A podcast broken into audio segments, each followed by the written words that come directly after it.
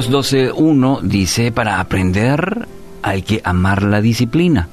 Es tonto despreciar la corrección. Proverbios 12.1.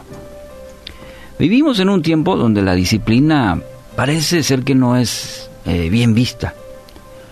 Establecer en los niños, en los jóvenes o en los mismos adultos límites o la disciplina misma es tarea difícil. Pareciera ser que es mejor dejarse guiar por los deseos, los impulsos.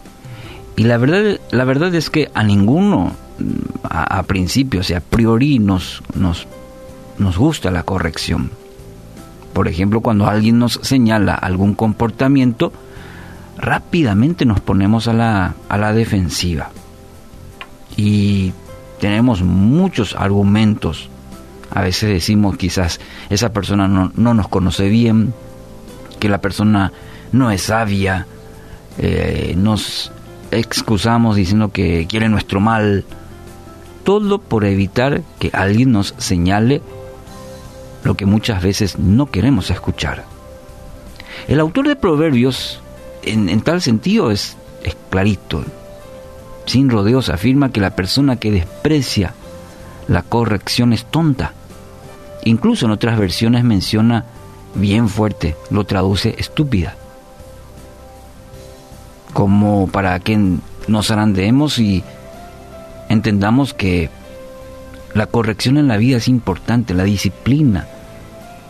La persona que esquiva la corrección carece de discernimiento espiritual. Y solo está esto eso le impide madurar, ya que este es el enorme beneficio que trae el considerar seriamente la corrección.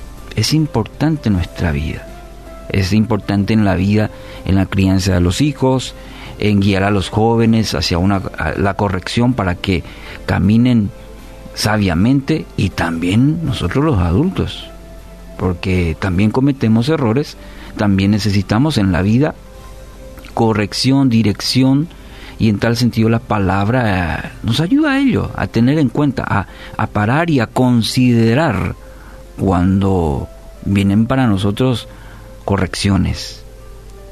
El hijo que carece de disciplina no es verdaderamente hijo, porque cualquier padre no querrá privarle de los beneficios que al presente y futuro traerá a su vida.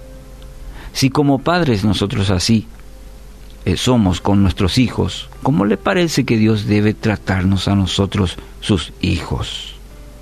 Hebreos 12:6 afirma, pues el Señor disciplina a los que ama y castiga a todo el que recibe como hijo.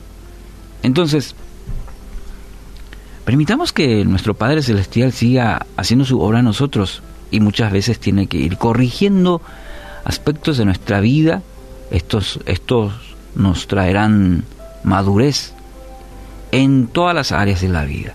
Así como somos con los hijos, así como queremos el bien para los nuestros, así también es nuestro Padre Celestial.